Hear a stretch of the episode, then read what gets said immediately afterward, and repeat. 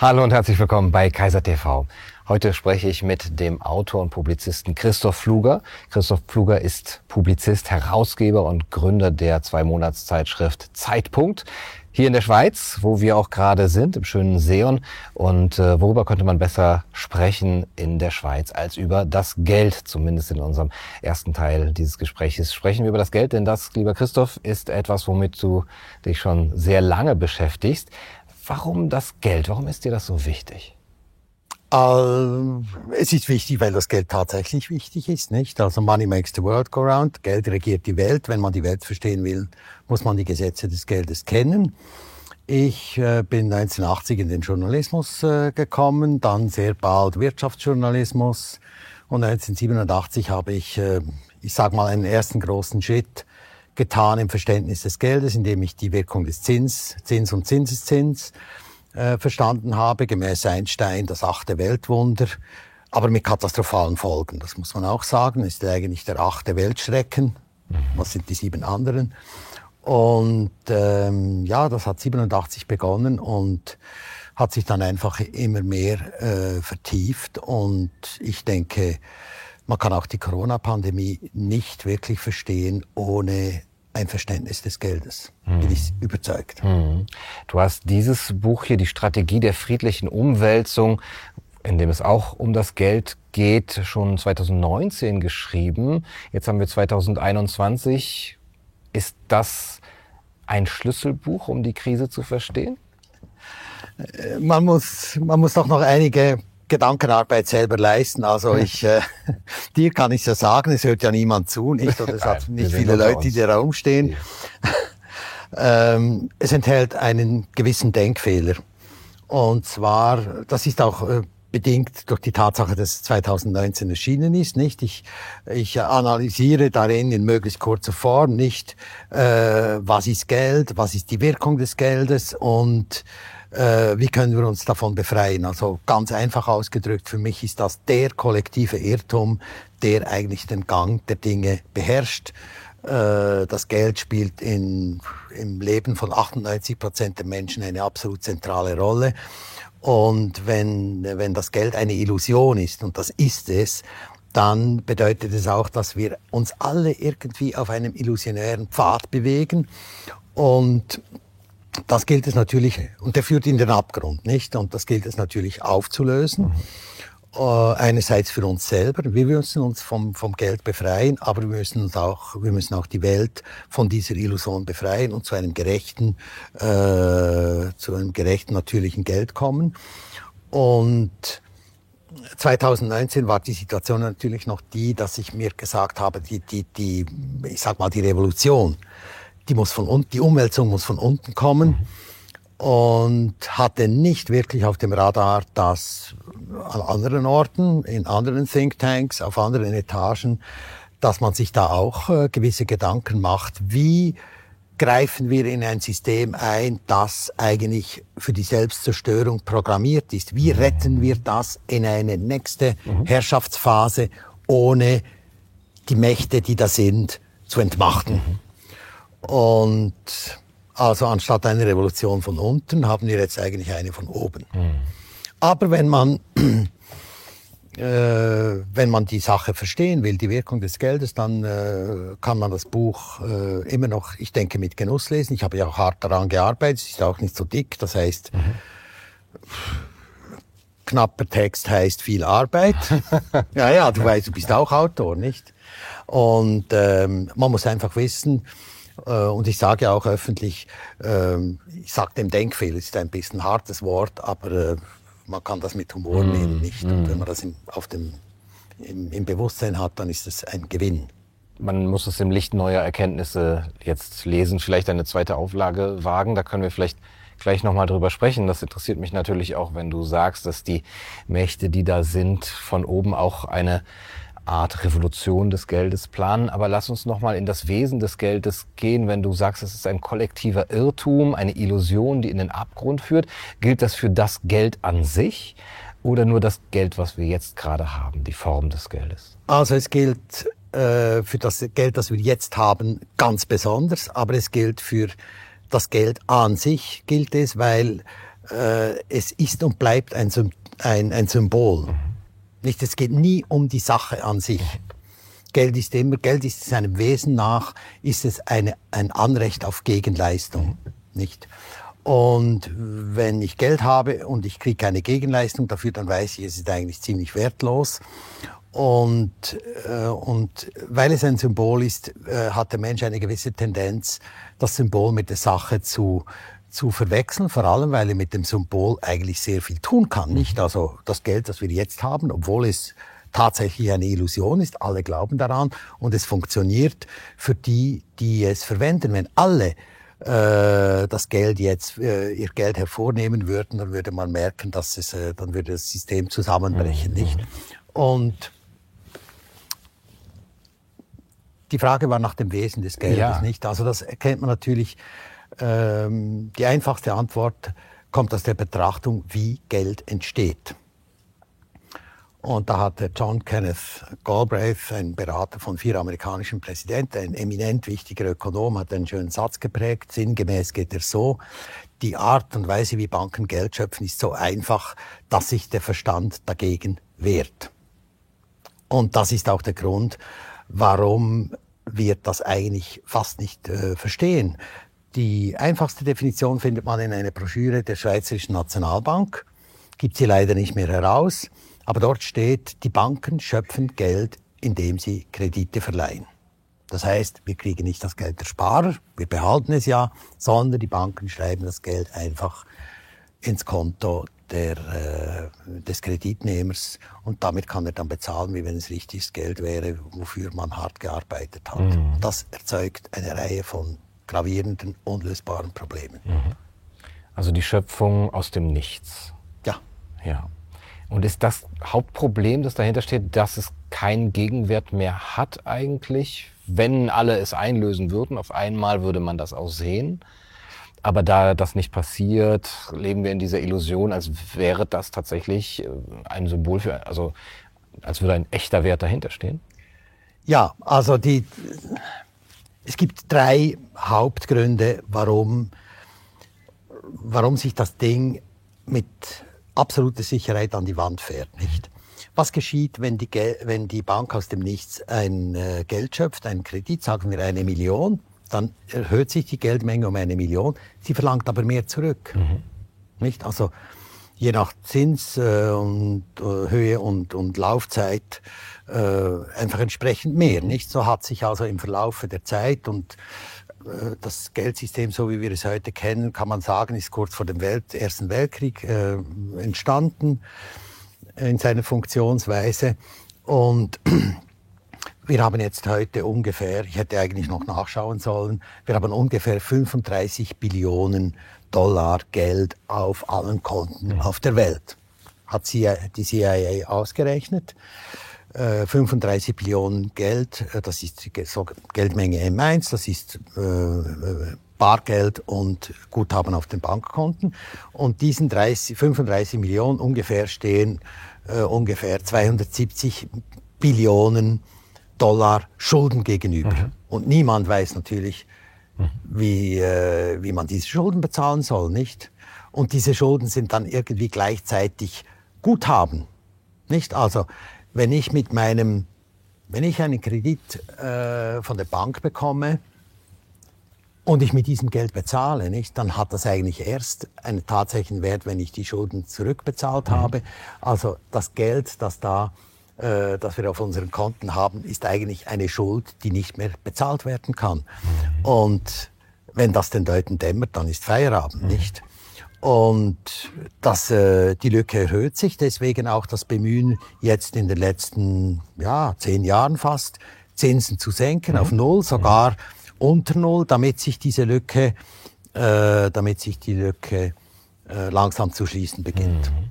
Also es ist ein systemisches Problem. Es hat nie genug Geld im System, deswegen auch unsere unser Gefühl gegenüber Geld, dass er eigentlich immer zu wenig hat. Es ist ein Mangelsystem. Wir leben in einer Schöpfung, die grundsätzlich genüg, genügend für alle bereitstellt, aber das Geld, das das ganze Zeug, die ganze Geschichte antreibt, erzeugt einen Mangel. Und zwei andere Probleme. Die würde ich auch gerne gleich noch hören. Aber wenn du sagst, man kann Geld aus dem Nichts schöpfen und das ist auch der Weg, wie es äh, getan wird, dann verstehe ich nicht, woher der Mangel kommen soll. Ist das das Zinseszinssystem, das dann eben äh, versucht, noch mehr Geld wieder reinzuholen, als es ausgegeben hat? Ja, weil die Forderungen immer höher sind als, die, als, als das Geld, das da ist, um die Forderungen zu begleichen. Ist das nicht, äh, wird das nicht durch die Wertschöpfung, die eben durch Arbeit und, und den Tausch äh, entsteht, wird das nicht dadurch abgegolten? Das ist kein Problem, wenn wieder mehr gefordert wird, weil die Dinge sind ja auch mehr wert. Es wird, wird auch mehr produziert. Ja, jetzt muss ich schon mit der zweiten, äh, mit der Antwort auf die zweite Frage, die du noch nicht gestellt hast, muss ich eigentlich beginnen. Ähm, die Banken erkennen natürlich das Problem, nicht, dass es ja. immer zu wenig äh, gibt und äh, vielleicht erkennen sie es auch nicht, aber es entwickelt sich ein gewisser Automatismus und das, der äh, läuft darauf hinaus, dass die Banken ständig weitere Kredite schöpfen müssen, mhm. damit immer genügend Geld da ist, damit die, die ihre Forderungen, äh, die Fälligkeiten haben, damit die dann die begleichen können, nicht? Aber die auf die lange Frist dann äh, die, die, die Schulden erhöhen sich natürlich trotzdem. Also die Banken schöpfen, machen, äh, wollen dauernd weitere Kredite verleihen. Äh, Kredite bedeuten mehr Produktion, mehr Naturverbrauch. Da wissen wir, in einer endlichen Welt geht nicht. Deswegen jetzt äh, so ungefähr 80 Prozent äh, des Geldes, äh, die, der Kredite werden gar nicht mehr für realwirtschaftliche Dinge äh, äh, gesprochen, sondern das sind nur noch Finanzoperationen. Also die, die Banken investieren gewissermaßen in einen in ein in, in virtuelles Wachstum, nicht? Das sind dann die Aktienkurse, die steigen von Firmen, die die gar nicht mehr produzieren und äh, ja, das sind eigentlich Buchwerte, die da, die da zunehmen. Es sieht dann alles bilanztechnisch sieht es eigentlich ganz okay aus, mhm. aber äh, dahinter ist einfach äh, dahinter ist äh, ist nicht viel und auch ähm, auch das hat natürlich äh, ein Ende, also das, das Wachstum hat ein Ende, nicht? Das muss irgendwann mal, mhm. wird die Welt äh, sich erheben. Das macht sie ja zum Teil bereits. Klima könnte man so interpretieren, äh, die Bodenerosion. Es gibt viele, die Verschmutzung auch. Verschmutzung heißt ja eigentlich Externalisierung äh, von mhm. Kosten äh, zulasten der Natur, die damit nicht umgehen kann und so weiter. Das ist ein endlicher Prozess, da ist einmal Feierabend. Äh, und nicht von einem Tag auf den anderen. Mhm. Feierabend ist in deshalb auch nicht das richtige Wort, aber die, die Entwicklung ist endlich. Es gibt kein unendliches Wachstum in einer endlichen Welt. Das ist der zweite, das ist der zweite, ähm, absolut, das zweite absolut unlösbare Problem, mhm. das mit dieser Form von Geldschöpfung zugunsten der Banken nicht verbunden ist. Wir können ja kein Geld machen. Mhm. Nochmal die Ressourcenverschwendung die Klimakatastrophe, andere Externalitäten sind Folge des Geldsystems? Oder ein Faktor? Ich würde sagen, ja, ich würde sagen, das ist der, das ist der entscheidende Faktor. Also ich bin überzeugt, das, kann, das Problem kann man nicht lösen, ohne das Geldproblem gelöst zu haben. Mhm. Wenn das mal gelöst ist und noch Restaspekte dieses Problems da sind, also ich meine, äh, wir könnten ja immer noch gierig sein, obwohl die Gier für mich ein, ein Programm ist, dass, die, dass das Geldsystem das dauernden Mangel in uns mhm. evoziert, äh, obwohl die Gier eigentlich eine Folge für mich ganz wesentlich des, äh, des Geldsystems ist. Also ich würde wirklich zuerst mal, äh, ich sag mal, geldsystemmäßig reinen Tisch machen und dann schauen, welche Probleme sind denn eigentlich noch da mhm. und die, die, die, äh, die dann lösen. Aber ich bin überzeugt, die, der allergrößte Teil kommt, kommt, äh, der Probleme kommt aus diesem, aus diesem Wachstumszwang und aus dem dritten Problem. Das wollte ich natürlich gerade fragen. Ich versuche die ganze Zeit darüber nachzudenken, ob es mit der, mit der Deckung, mit der, mit der Golddeckung zum Beispiel zu tun hat oder ob es mit dem staatlichen Währungsmonopol zu tun hat oder den privaten Banken, die jetzt da Geld äh, schöpfen oder drucken können. Aber Boah, die Goldfrage ist jetzt auf dem Tisch, ja. nicht? Also ja. ähm, nicht. Du musst bei, wenn du ein Geldsystem aufbaust, musst du immer schauen, dass ähm, Geld ist ja ein Anspruch auf Gegenleistung. Du willst etwas haben dafür, nicht?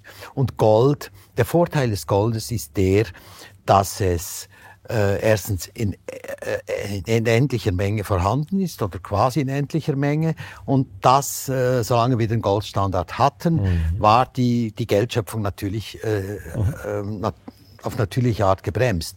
Aber es, Geld ist und bleibt ein Symbol. Und warum soll das Symbol derart viel kosten? Ich meine, wir müssen Löcher machen, äh, jetzt auch sehr viel mit Chemie wird, äh, wird Gold geschürft, also die, die Umweltschäden sind enorm, es kostet viel. Und vor allem ist die Steuerung der Deckung äh, richtet sich nach den natürlichen Vorkommen des Goldes und nicht nach der wirtschaftlichen Leistungsfähigkeit. Das geht eigentlich, das geht eigentlich nicht. Und wir hatten in, in Zeiten der Goldwährung, der goldgedeckten Währungen hatten wir auch Wirtschaftskrisen. Also einfach aus heutiger Sicht, wo die Geldschöpfung absolut übersch überschießend ist, äh, sehnen sich viele Leute nach einer natürlichen Bremse zurück. Aber äh, das Beste das beste Symbol ist natürlich eines, das kostenlos hergestellt werden kann, nicht? Das wäre das Einfachste. Geld soll, die Herstellung des Geldes soll nichts kosten. Mhm.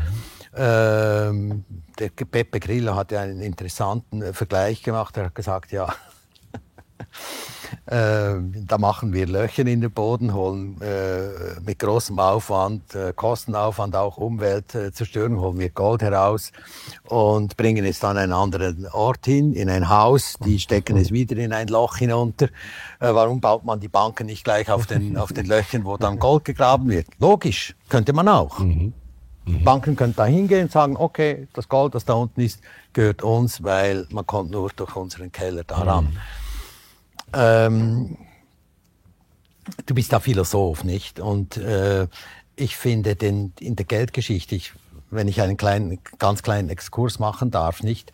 Äh, die, die Goldmünzen wurden in Griechenland so ungefähr um 700 vor Christus wurden Goldmünzen eingeführt. Vorher im Zweistromland zum Beispiel während 2.000, 3.000 Jahren war das Geld Buchhaltung. Mhm. Da war Tempelbuchhaltung und die wussten, äh, der so viel, der mhm. schuldet noch das, komplizierte Rechnung, Mann, ja, äh, Manntage, Fische, Gerste und Silber und so. Die hatten mhm. da gleichzeitig verschiedene Währungen in ihrer Buchhaltung und das hat eigentlich ganz gut funktioniert, aber man konnte keinen Fernhandel treiben und alle Leute waren abhängig vom Tempel. Mhm.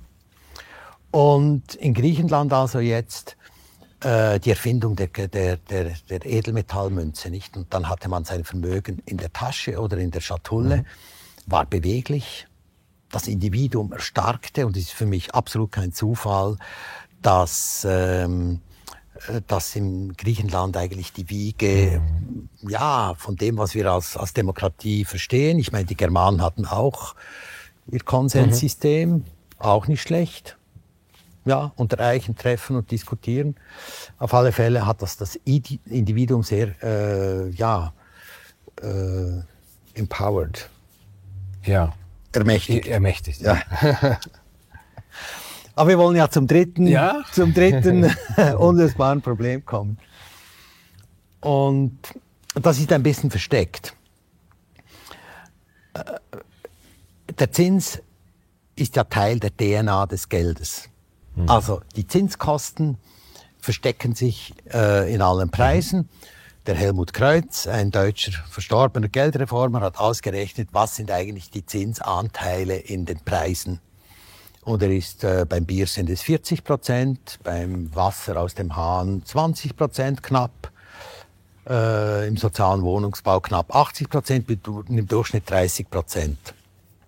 Thomas Piketty ist auf anderem Weg zum Schluss gekommen. In der langen Frist, er hat er Zahlen seit der Französischen Revolution, mhm. hat er Zahlenreihen zur Verfügung und kommt zum Schluss, dass zwischen 25 und 32 Prozent des Bruttoinlandprodukts eigentlich Abschöpfungen sind, äh, Zinserträge und Gewinne. Mhm.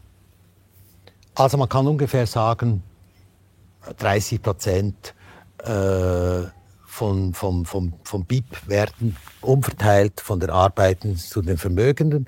Und das, das entsteht versteckt. Also wer 60.000 äh, Euro Haushaltseinkommen hat, zahlt, jetzt hätte ich ein Drittel sagen müssen, also ungefähr 20.000 mhm. Euro mhm. versteckten Zins, mhm. Umverteilung. Und äh, die große Mehrheit der Menschen zahlt natürlich mehr versteckten Zins, als das sie erhält.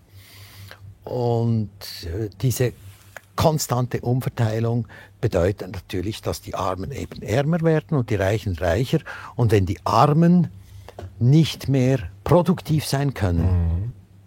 dann beginnt das System äh, von innen heraus zu mhm. bröckeln. Mhm. Äh, es gibt auch die, den anderen Effekt, dass es, äh, dass es gewissermaßen zu, einer, zu einem Aufstand führt. Wir sagen, wir können nicht mehr, wir machen nicht mehr mit. Walter Scheidel, Historiker, ich glaube Österreicher, äh, Professor an der Stanford University, hat ein ganz tolles Buch dazu geschrieben.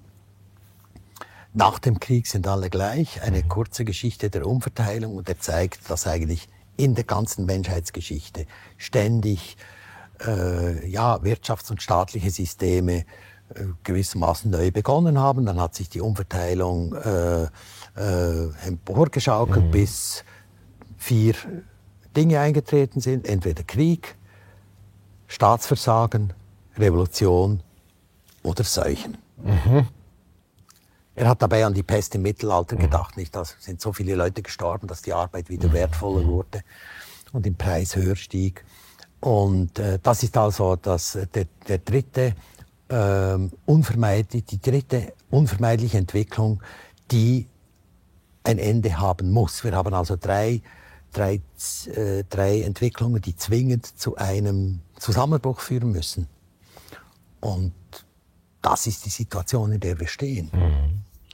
Wäre dann ein zinsloses Geld eine Möglichkeit, daraus zu kommen, ja. das zu verhindern? Ja, mhm. auf jeden Fall. Wie kann man sich dann ein Verleihen dieses Geldes vorstellen? Ich würde mein Geld nicht mehr verleihen wollen, wenn ich dafür nichts bekomme. Also die, die Freiwirtschaft von Silvio Gesell hat ja da gewisse äh, Vorschläge, äh, Vorschläge gemacht. Und die haben ein, ein, die haben gewissermaßen ein rostendes Geld entwickelt, mhm. also ein, ein Geld, das in seinem Wert sinkt. Mhm. Und wenn du also Geldbesitzer bist und nichts mit dem Geld, das Geld nicht in den Umlauf bringst, mhm. dann äh, ist es automatisch äh, weniger.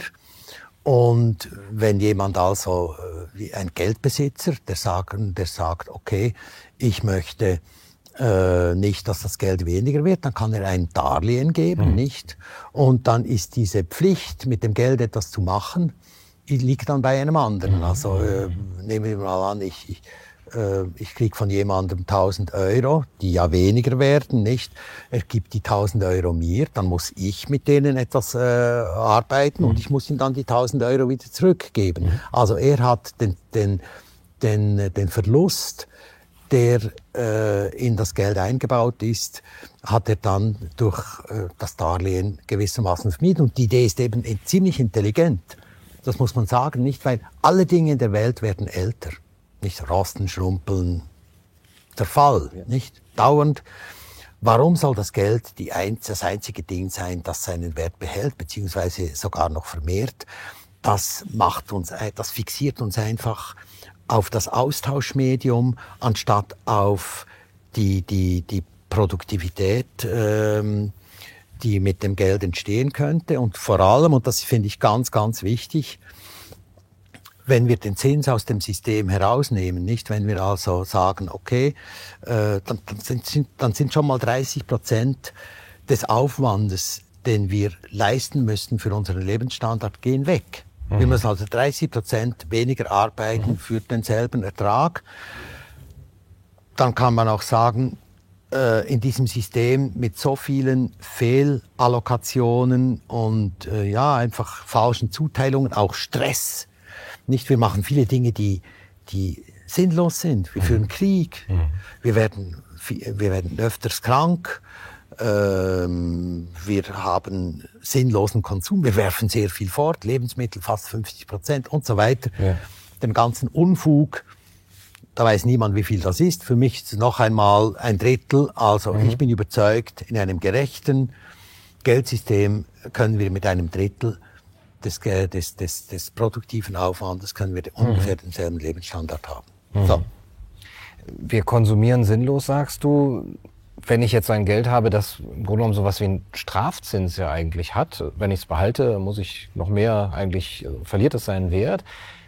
Werde ich dann nicht dazu verleitet, noch mehr Geld auszugeben? Es muss weg, es muss raus, ich muss es verleihen und der, der es leiht, der äh, muss es auch direkt wieder in Umlauf bringen, muss äh, vielleicht auch, kann sich gar nicht so viel Kapital an sparen, wie er vielleicht braucht, um etwas Großes äh, auch auf die Beine zu stellen, ein Unternehmen, wo er wirklich äh, Kapitalgüter braucht. Und äh, es, es klingt mir viel hektischer, wenn ich gar nicht in Ruhe sparen kann und erstmal sehe, ja, es wird sogar mehr. Und jetzt habe ich genug Kapital, um was Großes aufzubauen. Ja, du musst dir vorstellen, du arbeitest nur noch ein Drittel deiner Arbeitszeit für denselben Lebensstandard. Mhm. Wenn du was willst, dann arbeitest du vielleicht ein bisschen mehr. Oder ich meine, Kredite, Darlehen gibt es in, in diesem System immer mhm. noch, nicht? Mhm. Du musst dir einfach vorstellen, die, die, die, die, die ganze Geschichte wird um die Umverteilung runtergefahren mhm. mhm. und um den Blödsinn, mhm. den wir okay. in diesem überhitzten System produzieren. Mhm. Und das sind natürlich Verhältnisse, das können wir uns gar nicht vorstellen, nicht? Würde es nicht dafür reichen, wirklich eine gedeckelte Geldmenge zu haben, die über Deflation einfach das Geld äh, wertvoller macht? Und ich sage, ach, mein Geld wird gar nicht äh, künstlich, meine Kaufkraft sinkt gar nicht äh, künstlich, sondern sie steigt sogar. Ähm, und ich könnte mir vielleicht mit, ähm, mit, de, mit eine, einem Drittel der Arbeitskraft, mein, mein, äh, der Arbeitszeit eben ein, äh, ein, ein, ein Auskommen eben ermöglichen von 1980 oder von, von, ich weiß es nicht, kann man vielleicht irgendeine Zahl nehmen, wenn nicht äh, eben die Geldmenge künstlich dauernd erhöht werden äh, worden wäre. Genau. Ja. Also es ist nicht so, dass wir einen, wie sag, einen kompletten Neustart machen mhm. müssen. Mhm. Ich bin dafür, dass es, ich bin zwar überzeugt, dass es der bessere Weg wäre, aber äh, ich meine, das ist so weit weg, darüber kann man nur, äh, mhm. wie soll ich sagen, Gedichte machen, aber nicht konkret äh, mhm. seriös darüber sprechen. Wir hatten in der Schweiz ja vor äh, ein paar Jahren äh, die, äh, eine Abstimmung über das sogenannte Vollgeldsystem, mhm. nicht? Und das hätte vorgesehen, dass die Banken kein eigenes Geld mehr schöpfen können. Mhm. Mhm. Sondern alles Geld muss von der Zentralbank kommen. Idealerweise hätte dann die Zentralbank so viel Geld geschöpft, wie die Produktivität gewesen mhm. wäre. Also in der Schweiz durchschnittliches Wachstum zwei Prozent. Äh, wir haben ein, ein BIP von, sagen wir, ein, einfache Rechnung 600, äh, 600 Milliarden. Mhm. Das hätte bedeutet, zwei Prozent der, die Zentralbank kann jedes Jahr 12 Milliarden neues Geld mhm, schöpfen. Mhm, Nicht so viel mehr Leistung, so viel mehr Geld. Und dieses Geld hätte sie systemneutral dem Staat geben können, den Bürgern geben können, einfach in den Umlauf bringen, ohne Schuld, mhm. ohne Zins. Mhm. Und dieses System wäre tatsächlich eine, eine fundamentale Verbesserung mhm, gewesen. Und, äh, aber die Abstimmung ist verloren gegangen. Mhm. Einerseits haben die Leute das System nicht wirklich verstanden. Ich meine, ich habe gesagt, Geld ist eine Illusion. Man, der Verstand wehrt sich gewissermaßen dagegen, es zu, für, äh, zu verstehen. Verloren gegangen, 25 Prozent der Stimmen, das ist vernichtend. Mhm. Da kannst du mit dem Thema kannst du dann ein, zwei, drei Jahrzehnte gar nicht mehr kommen. Und in anderen Ländern wäre das gar nicht möglich, mhm. weil das äh, hätte eine Revolution bedeutet, mhm. weil die die, die Geldschöpfung durch die Banken, das ist die Basis ihres Geschäftsmodells. Und jetzt schlägst du eine Zentralbank vor, die all diese Macht auch, das ist ja auch ein großer Faktor, äh, in sich vereint. Woher weiß die Zentralbank, wie viel Geld sie schöpfen soll und wann sie da einen Deckel draufsetzen soll? Also du kannst ja die Produktivität messen. Ich meine, das BIP wird jetzt auch gemessen. Mhm. Die, äh, das Handbuch zur BIP-Messung ist zwar jetzt mittlerweile, am Anfang waren es glaube ich 50 Seiten und es sind irrwitzige Sachen in, im, im BIP jetzt drin, aber das kann man ungefähr messen. Aber doch nicht für die Zukunft. Ja, aber für, für, für, für das vergangene Jahr. Aber du willst doch wissen, was brauchen wir im nächsten Jahr für eine Geldmenge?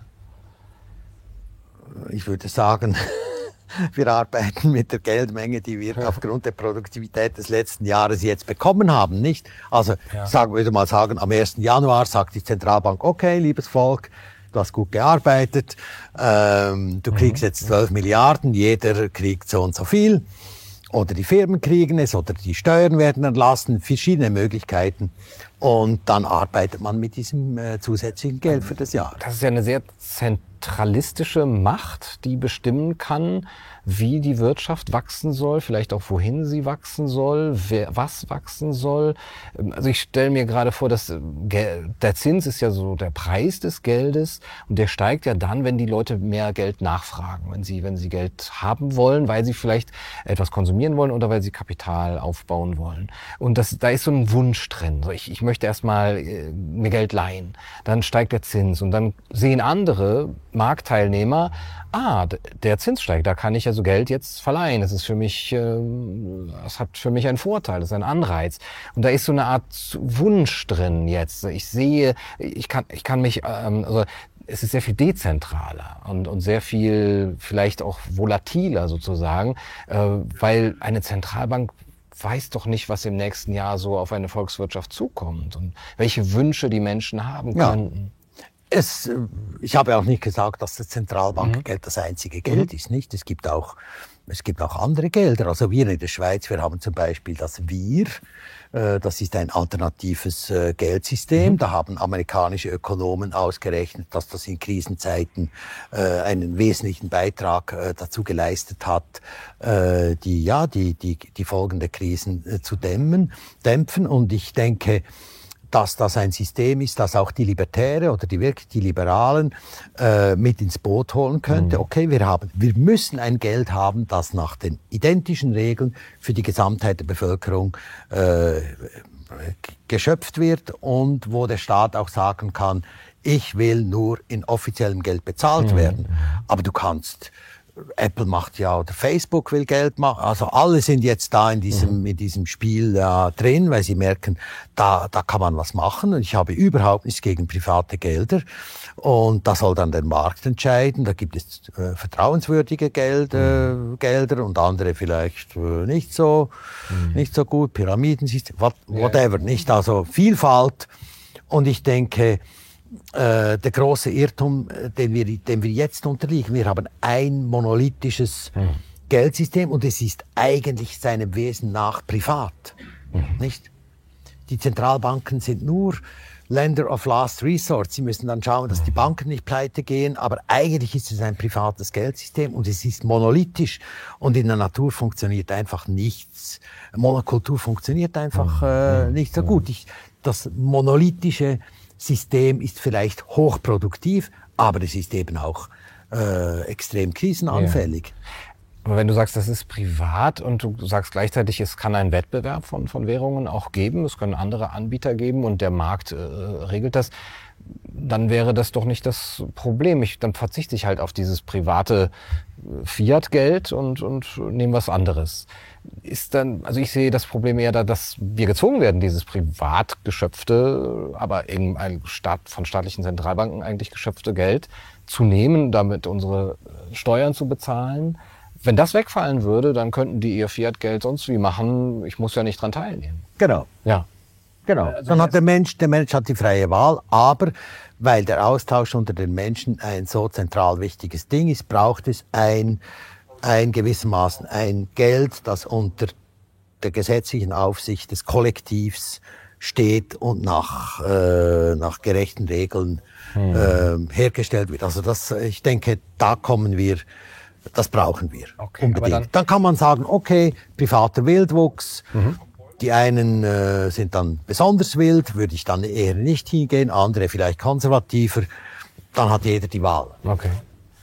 Aber du hast äh, begonnen mit ähm, einer Beschreibung des Geldes als einer Kollekt einem kollektiven Irrtum, das äh, diesen Symbolcharakter äh, ja. hat.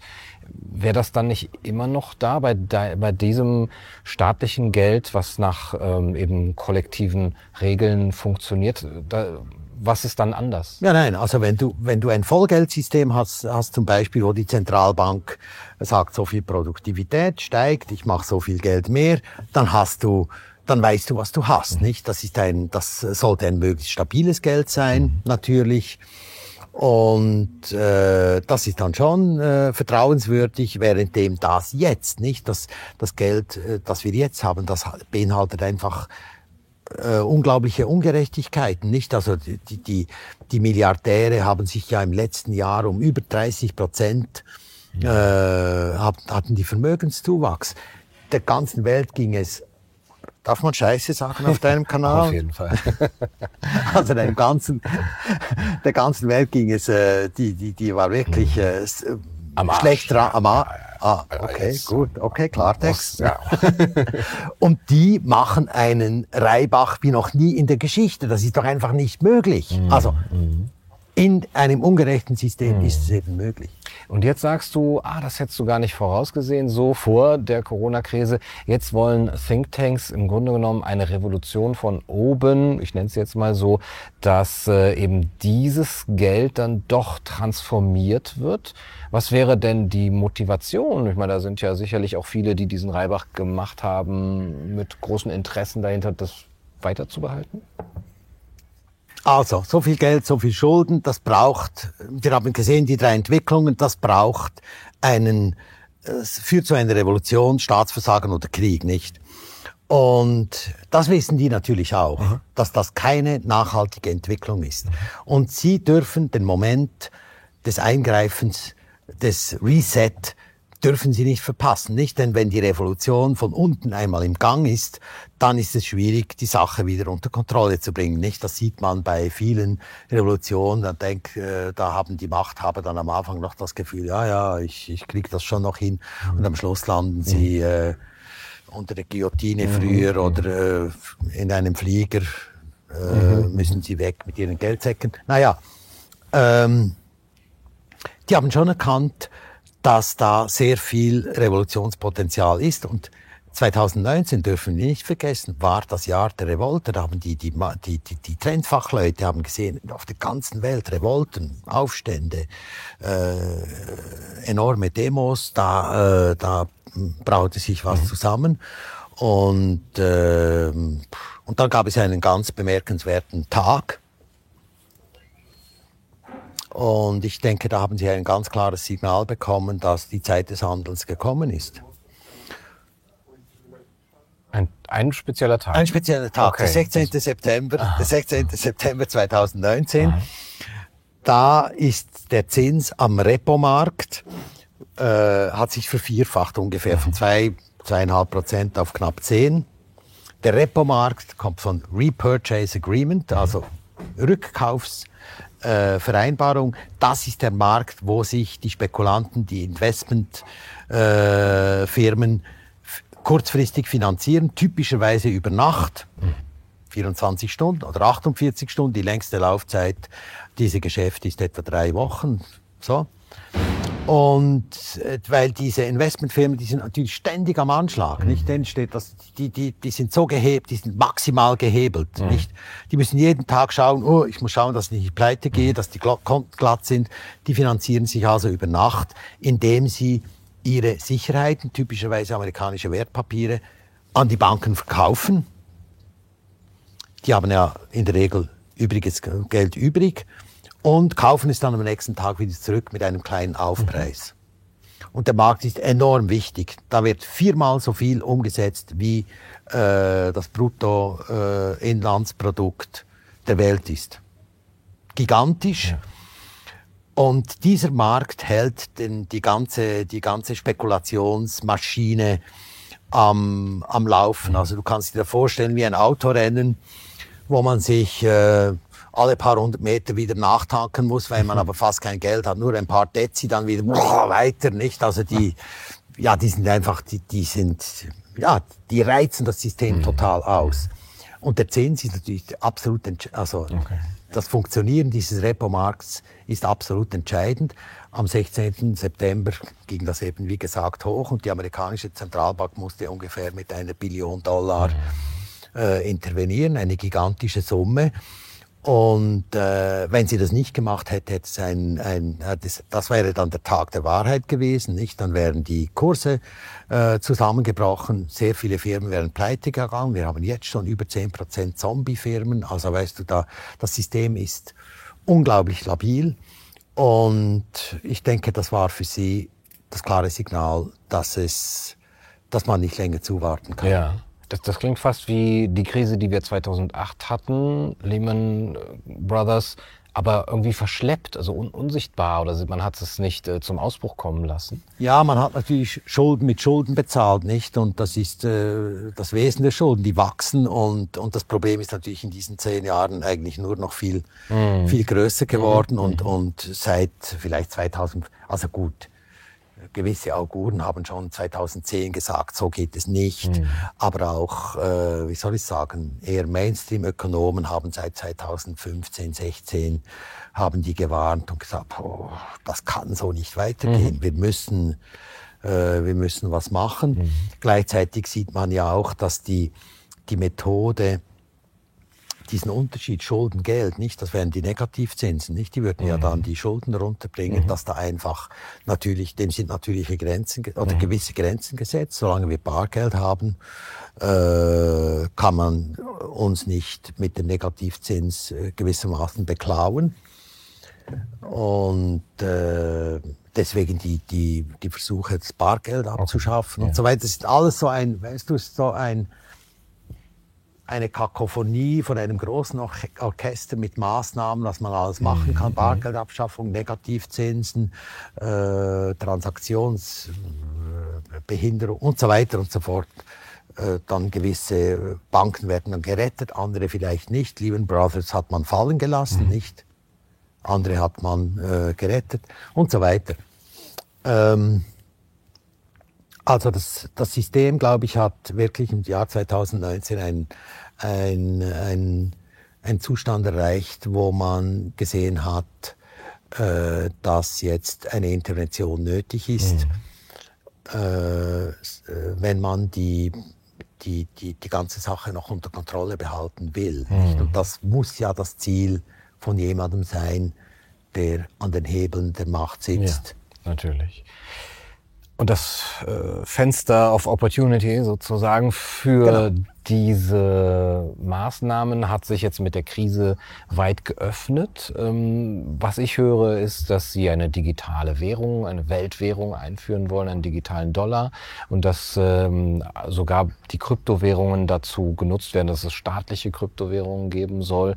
Ähm, inwiefern ähnelt das vielleicht sogar, wenn man jetzt sagt, das ist eine Abkehr von dem Fiat Money, wie wir es bisher kannten, vielleicht äh, ähnelt das in gewisser Weise einem Geld, das über Jahrzehnte, Jahrhunderte auch wieder für andere Verhältnisse sorgen kann?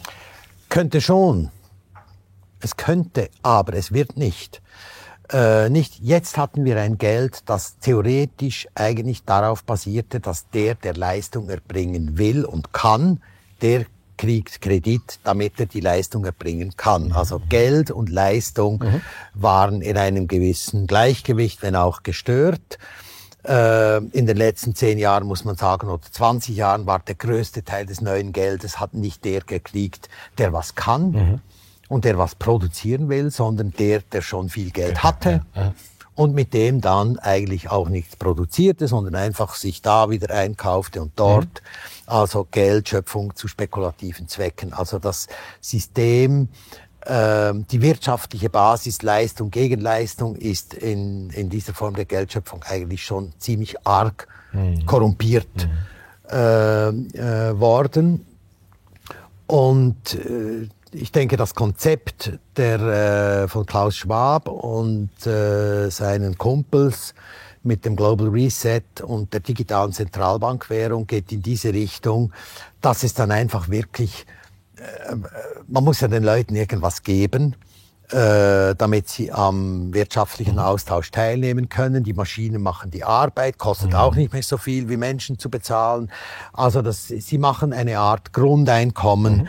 damit das Ding noch irgendwie läuft und das wird dann gebunden an Sozialpunkte. Mhm du äh, hast bei äh, Rot hast, bist du nicht über die Straße gegangen, du kriegst da noch etwas mehr oder du hast hier und so weiter mhm. Sozialpunkte oder andere Kriterien, aber Willkür, nicht Wirtschaft, nicht Leistung mhm. gegen Leistung, mhm. sondern Gehorsam. Wohlverhalten. Ja, genau. Mhm. Da kann man sich eine ganze eine ganze Klaviatur von Möglichkeiten mhm. vorstellen. Mhm. Und ähm, ich denke, in diese Richtung geht es. Ja. Und das, das ermöglicht natürlich denen, die sich jetzt aufgrund dieses äh, Geldsystems bereichert haben, ihre Machtposition zu behalten. Ich meine, Bill Gates ist der größte Bauer von Amerika und von der USA, also vom Landbesitz her, Grundstückbesitzer. Ja. Ähm, und es gibt viele andere Entwicklungen. Also da haben sich mit diesem ungerechten Geld haben sich Vermögen gebildet mhm. und die sollen jetzt in eine neue Zeit hinüber mhm. gerettet werden, nicht? Und hat dieses neue Geld auch die Funktion, weiterhin diese Umverteilung nach oben zu gewährleisten? Ich, ich denke, also weißt du, wenn es Geld gegen Wohlverhalten ist, mhm. dann äh, wird Wohlverhalten es verhält sich der wohl, der das System stützt, mhm. die bestehenden mhm. Machtverhältnisse mhm. stützt. Also die Details da ist, darüber ist ja nichts bekannt. Aber die Möglichkeiten sind durchaus da. Auf mhm. alle Fälle wichtig ist, dass die, dass die Mächte, die, die da sind, dass die bestehen bleiben, mhm. nicht? Dass es keine, dass es, äh, ja, dass es, ähm, einfach nicht zu der, der, der Neuordnung kommt, die eigentlich, äh, die eigentlich nötig ja. wäre. Und die ist im Grunde genommen dringend nötig. Ich meine, gerade wenn du den Landbesitz anschaust, wie ist der entstanden? Nicht? Rousseau hat es gesagt, der Erste, der einen Zaun gemacht hat und gesagt, boah, mein Land, mhm. hat der liebe Gott ihm gegeben. Mhm. Es ist Usurpation. Mhm. Und in meinen Augen kann, kann es nicht sein, dass Vermögen, äh, die heute bestehen, eigentlich auf Raub, äh, die, die, die, Grundlage im Raub haben. Nicht? Gut, Raub wäre es ja, wenn es vorher jemandem gehört hat. Wenn es vorher keinem gehört hat und da ist eine Insel, wo niemand wohnt, würde ich das nicht Raub oder Usurpation nennen. Ja, doch. Er hat es einfach, er hat es in Besitz genommen. Er hat es nicht erworben. Etwas in Besitz nehmen ist also, ja noch was anderes als Raub. Ja, ja, ja, gut, okay. Also, Aber um etwas rauben zu können, muss gut. es vorher jemandem gehört haben. Gut, einverstanden, Raub ist, ist ja. ein zu scharfes Wort, ganz eindeutig. Ja, ja, ja. Also ich, ich sehe im Raub den größeren, äh, das größere Problem als in dem bloßen Inbesitznahme, aber das führt vielleicht weiter äh, abwärts aber, oder abseitig. Ähm, wie kommen wir da raus? Das ist jetzt ja, die Frage. Das, wie kommen wir da? Wie kannst du dir selbst? Ich meine, was, was denkst du, wie kommen wir da raus? Offensichtlich nicht über Referenten. Die Nein. scheinen 25 Prozent äh, ist, ist schon, finde ich, sogar viel eigentlich, aber es ist ja auch weit abgeschlagen. Ja. Aber die äh, Krise kann ja auch das Gute haben, dass wir diese Chance jetzt auch selber für uns ähm, sehen, dass wir darauf aufmerksam werden. Und vielleicht ist jetzt ja auch noch genug Freiheit da, bevor man uns sagt, ihr dürft jetzt wirklich gar kein anderes Geld benutzen oder ganz gar kein anderes Tauschsystem, um es so zu nennen, dass man, und da gibt es ja auch, ich glaube in, in Russland, in Bolivien, äh, gibt es ja viele Versuche, private Tauschsysteme zu etablieren. Ja. Die kommen typischerweise einfach erst dann richtig in Gang, wenn die Not schon da ist. Mhm. Mhm. Das ist das Problem. Mhm. Also überhaupt bei Krisen ist das Problem, man muss vorausschauen Sonst ist man ständig im Modus, ich muss ständig unmittelbare Probleme lösen, nicht? Und ich habe keine Zeit auf die Probleme, ja. mich auf die Probleme, die kommenden vorzubereiten. Ich löse jetzt das, dann ist es einigermaßen gut, dann kommt schon das mhm. nächste. Also mir fallen dauernd Dächer auf den Kopf. Ähm, und deswegen finde ich es ganz gut, wenn man auch in dieser Krise zwischendurch einfach innehält sich ein Video von Kaiser TV, kennst du vielleicht, guter Kanal, Ach, sich ein Video von Kaiser TV äh, anschaut, dann abschaltet und ein bisschen nachdenkt, was das eigentlich bedeutet für unser Leben, diese Situation, in der wir stehen. Und äh, also mir macht das Nachdenken sehr viel Spaß in dieser Zeit, weil ich denke, man kommt nicht aus dieser Krise heraus, ohne seine eigene Wahrheit zu finden, auch äh, ja, kritisch mit sich selber umzugehen und auch aus diesem ständigen Widerstandsmodus äh, herauszukommen. Ich glaube, das ist kein Gegner, den wir besiegen, äh, indem wir ihn besiegen, sondern indem wir, indem wir beginnen, unser Leben mit den vielen Freundschaften, mit Menschen, die wir ja jetzt äh, gewonnen haben ja. und immer noch gewinnen in diesen anderthalb Jahren, dass wir mit äh, gemeinsam äh, das Neue mhm. aufzubauen beginnen. Mhm. Und die, ich finde, die, die ersten Erfahrungen sind ja wunderbar. Ich sage immer, man trifft Freunde, die man noch nicht gekannt hat. ja. Es ist so. Ja.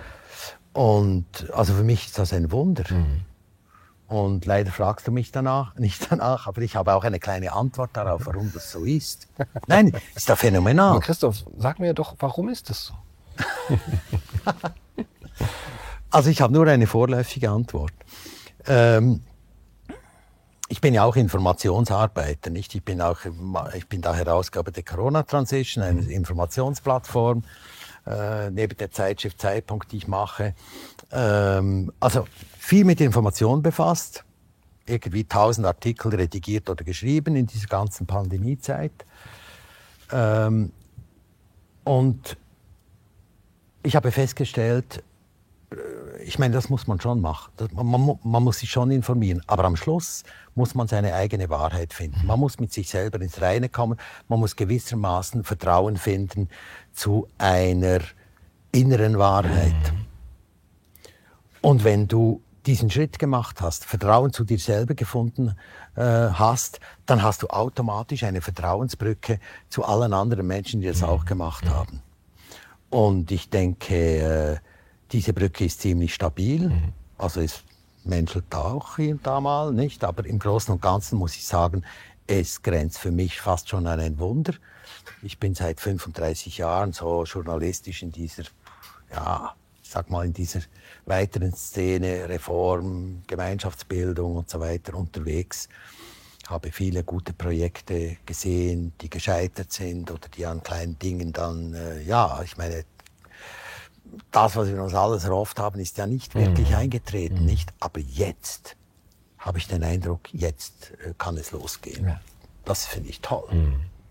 Also das Vertrauen in die innere Wahrheit, in die innere Stimme, die eigene Wahrheit und das auch in dieser Vernetzung auch zu nutzen. Ich habe auch das Gefühl, dass ähm, über eine Art gemeinsames Bedürfnis, auch sich äh, kritisch äh, den Maßnahmen gegenüber äh, zu stellen und so eine Art ähnliche Weltsicht doch jetzt auch der Fokus verlagert werden kann auf zum Beispiel oder vor allem auf die Dinge, die dem allen zugrunde liegen. Und meines Erachtens ist es auch das Geldsystem, ähm, das da eine sehr große Rolle spielt und dass wir darüber eben jetzt auch ähm, das Vertrauen, was wir auch zueinander haben, ähm, nutzen, um es auf diese Probleme zu lenken und dann etwas Besseres zu schaffen. Genau, ja. genau. Und da leistest du ja wirklich mit deinem Kanal einen ganz tollen Beitrag. Ich finde das fantastisch, muss ich dir auch. Vielen Dank. Ja, ich weiß nicht, ob du Werbung auf deinem eigenen Kanal zulässt, aber äh, wenn, ich, wenn ich da mal in die Kamera sprechen dürfte und sagen, wer noch nicht abonniert hat, soll das jetzt wirklich tun. Der Gunnar ist ein Leuchtturm. Ja. Vielen Dank, lieber Christoph. Das war jetzt nicht abgesprochen, aber ich nehme das ähm, demutsvoll an. Ähm, aber vielleicht kann eben auch unser Interview, deine äh, Texte, deine Bücher, deine Arbeit dazu beitragen, dass wir eben jetzt gemeinsam den Fokus auf diese Probleme und auch die Lösungen, die darin liegen, lenken. Vielen Dank für das schöne Gespräch. Danke dir. Das war's für heute bei Kaiser TV. Ich hoffe, es hat euch gefallen. Bis zum nächsten Mal. Macht's gut.